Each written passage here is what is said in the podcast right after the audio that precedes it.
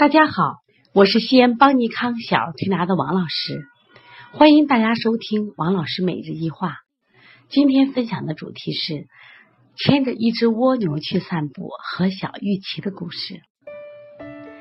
牵着一只蜗牛去散步是一篇散文，非常好。他说：“上帝给我一个任务，叫我牵一只蜗牛去散步。我不能走太快，蜗牛已经尽力爬。”为何每次总是那么一点点？我催他，我唬他，我责备他。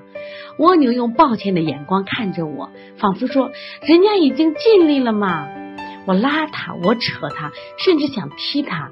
蜗牛受了伤，他流着汗，喘着气往前爬。真奇怪，为什么上帝叫我牵一只蜗牛去散步？上帝啊，为什么？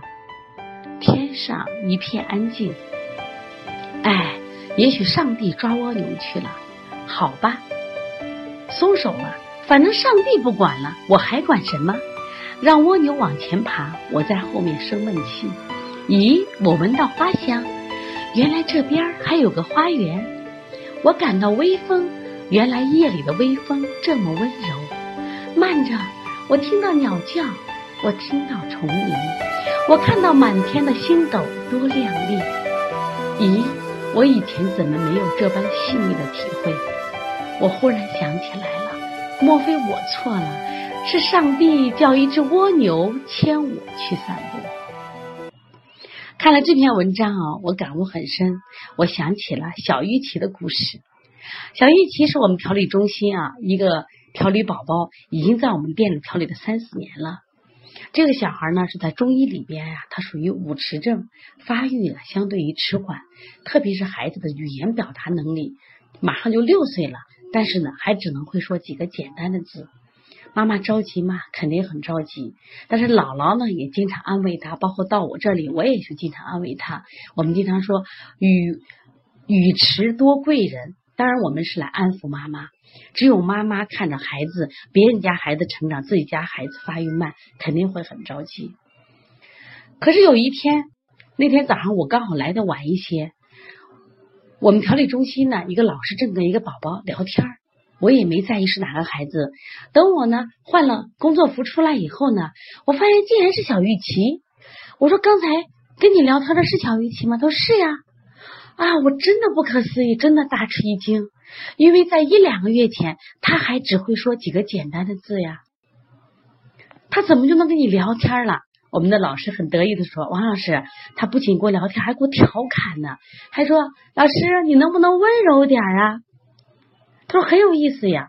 那我走过来，我给小玉琪答说：“真的是，他什么话都会说了，真的，在他六岁的时候，他一点没有耽误。”他该学的东西，该表达的东西，他都会了。那么，我再反过来看，牵着一只蜗牛去散步，我想跟更多的妈妈说，教育孩子就像牵着一只蜗牛去散步，跟他一起享受他成长的快乐和路边的街景。不要着急嘛，现在我们的家长太着急了，退烧着急，止咳着急。孩子的成长拔苗助长也着急，结果我们临床调理中心发现，孩子得心理疾病的孩子越来越多，像多动症、抽动症、自闭症倾向的孩子越来越多。我们发现，凡是得这些病的家长，这些孩子的家庭都有一个什么呀？望子成龙、望女成凤、完美的要求的家庭气氛。他们把自己未曾见的梦想全部寄托在孩子，让孩子背上了沉重的心理包袱。这样的父母高举着爱的旗帜，落实着爱的措施、害的措施，根本没有把孩子看作成一个活生生独立的人。当成长的空间被压力填满、被遏制的生命，就很容易走向另一个极端。多动症、抽动症只是轻微的身体的抖动，那么。孩子自抑、自闭症倾向，我们的抑郁症越来越多。特别是当我们西安十六岁的林嘉文，这是一个史学天才，在正月十六开学的第二天，推开窗门从楼上掉下，自杀而死的时候，这是何等的痛心！所以说，我们想想看，所以说我们家长在教育孩子的时候，一定要给孩子不要过多的压力，成长比成绩更重要，给孩子留出足够的成长空间，不要急着让孩子先成才，培养孩子乐观、开朗、感恩、热情。好客的情商，这种责任心，比他学更多的技术，去学舞蹈、学钢琴、学技术更重要。这是王老师在临床中想分享给大家最真诚的一点想法。调理的抽动症、多动症、自闭症倾向的孩子越多，我们内心的压力越大。我们希望家长更关注孩子的心灵和人格成长，我们更希望。家长多关注一下内心世界，我们更希望家长蹲起来跟孩子一起成长。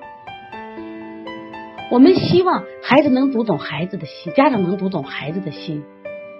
这样的话，我们孩子才能健康成长、幸福成长，他才可能成为一个对社会有用的人。小玉琪的故事，我想能给我们给到更多的启示。